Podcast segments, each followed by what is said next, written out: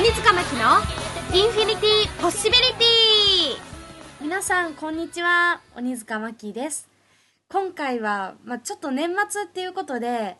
一人でいろいろ一年のいろんな思い出話をしてみたいなと思ったので今回は一人でちょっとラジオをやってみようかなと思います。多分ちょっとラジオ一人でやるの2回目なので前回聞いてる方はちょっと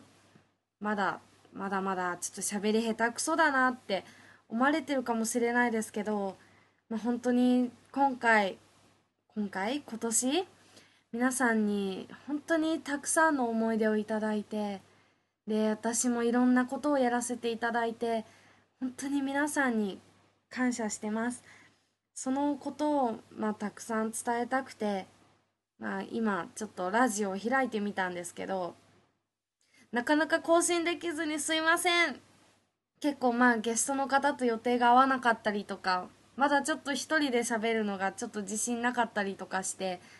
なかなか更新できずにいたんですけど、皆さん今年一年はすごくいい一年を過ごせましたか？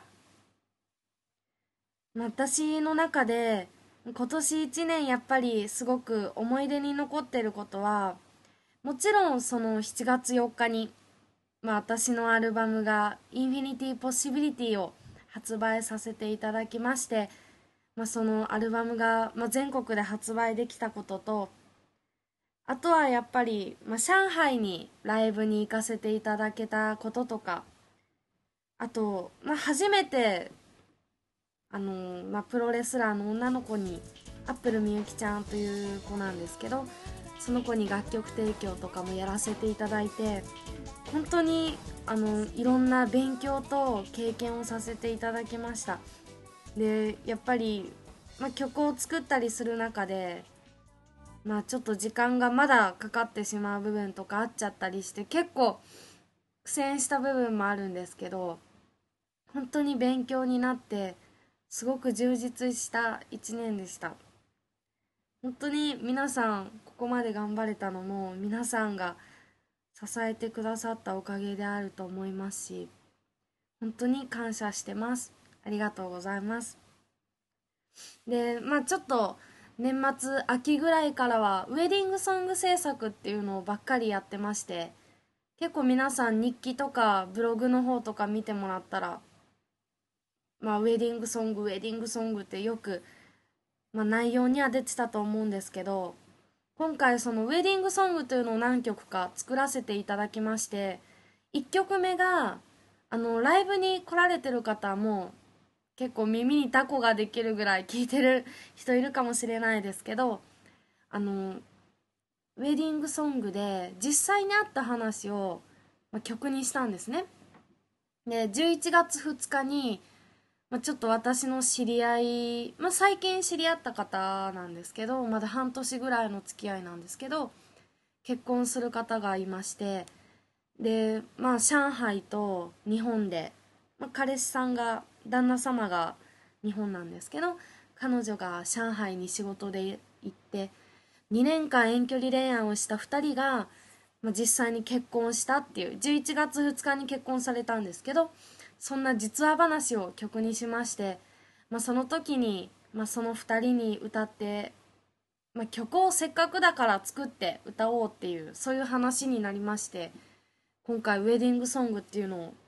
作りました。で何曲かちょっといろんな、まあ、企画があって作らせていただいてるんですけどもうその中でもやっぱりこの結婚式の曲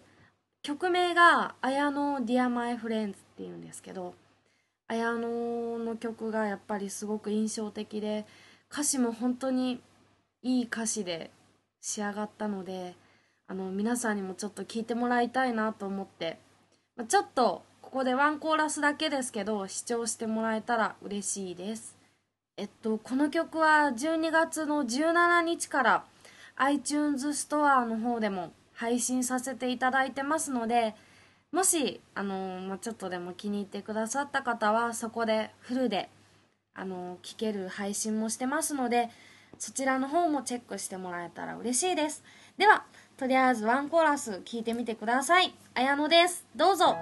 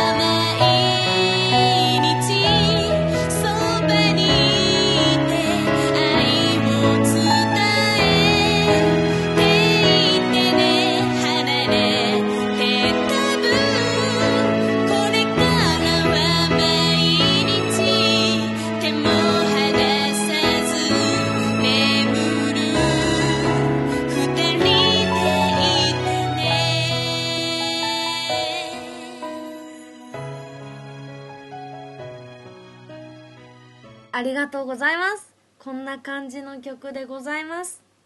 えー、っと綾乃はまあ最近ライブでも歌わせていただく機会がありまして、まあ、ちょこちょこあのライブでも歌わせてもらってるんですけれどもやっぱり歌詞がすごくいいのでライブ中でもついつい、あのー、結構泣きそうになっちゃう曲なんですね。で、まあ、結婚式でも当然めちゃめちゃ泣いちゃったんですけどあの歌詞がやっぱり実話っていうのもあって本当にもうライブ中でも思い出しちゃってすごく泣けちゃうんですね。でホームページとかにも結構歌詞とか公開させてもらってるのでそういうものも一緒にあの曲と一緒に歌詞を見てもらえたら嬉しいです。きっとあの感動してもらえるかなと思いますので。であの、まあ、公開っていうところであのもう一個告知をさせてもらいたいんですけど12月の頭からあの鬼塚真紀オフィシャルブログが、まあ、やっと私も始めまして今のところほぼ毎日ちょこちょこ更新させていただいてます。結構くだらない日常のこととかも書いてるんですけどあの頑張ってまめに更新してるのでたまにでもいいのでぜひチェックしてもらえたら嬉しいです。でコメントももらえたらめちゃめちゃ嬉しいです。あの全部チェックさせてもらってますしコメントがないちょっと寂しいのでぜひぜひよろしくお願いします。えっとブログの方もあのこちらの方で URL を書いておきますのでぜひチェックしてください。お願いします。そんなわけでもうすぐクリスマスになりますが、皆さんどう過ごしますか？もちろん、まあ、クリスマスは恋人と一緒に過ごすよっていう方もいらっしゃると思いますし、中にはまだ仕事があるから仕事だよっていう方もいるかもしれないですが、実は最近クリスマス前っていうことで、ある人からメールをいただきました。あの、絵を描いてる子なんですけど、ちょっとクリスマス前だから鬼塚真紀キャラクターを描いたよっていうことで絵をもらいましてこんな感じなんですけど鬼塚真紀がサンタになっちゃいました。めちゃめちゃ可愛いですよね。もうすごく嬉しいのが実物よりだいぶ可愛く描いてくれたところがやっぱすごい嬉しいんですけど この、ま、絵の中で、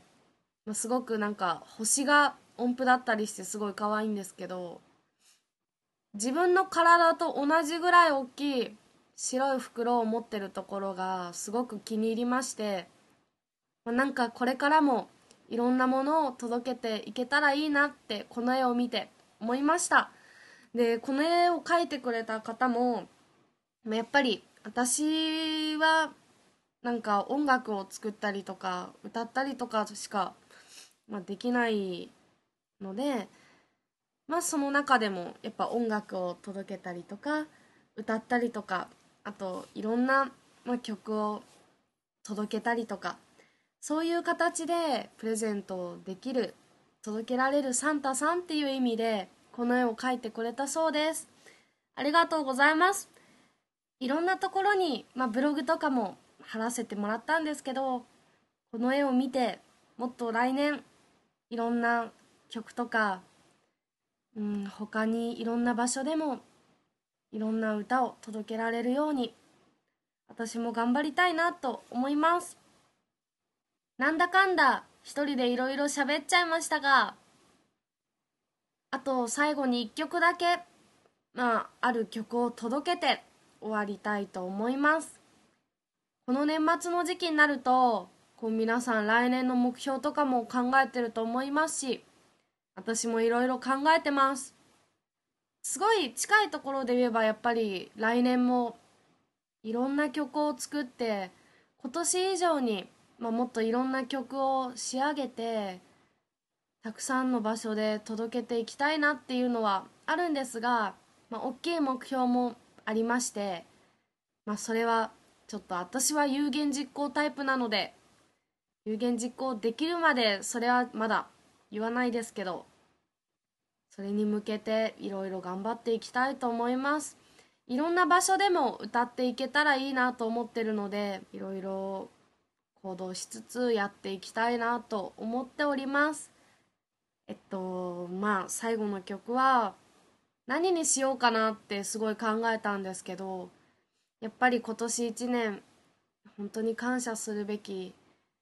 ものはやっぱ皆さんだと本当に思ってまして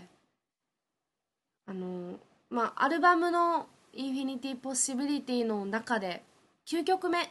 に入ってる曲なんですけどその曲は本当に皆さんに出会った一人一人の方に本当に感謝の気持ちを込めてありがとうっていうのを伝えたくて、まあ、その曲を最後に届けたいなと思ってます。サンキューフレンズのサンキューの9が数字の9なんですけど、この前ギャグですかっていうメッセージをいただいたことがありまして、半分そうなんですけど、ありがとうという歌詞が、サンキューフレンズの中には9回出ます。なので、サンキューの9を数字の9にしました。まあ、2つかけてるってだけなんですけどね。9回出るところと、ちょっと半分ギャグみたいな感じなんですけど、鬼塚真紀らしいって思われるかもしれないですけど曲はすごく明るくて前向きで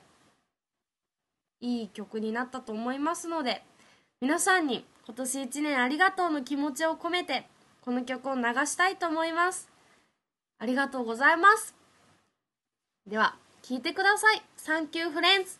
ありがとう。共に笑者たちよ。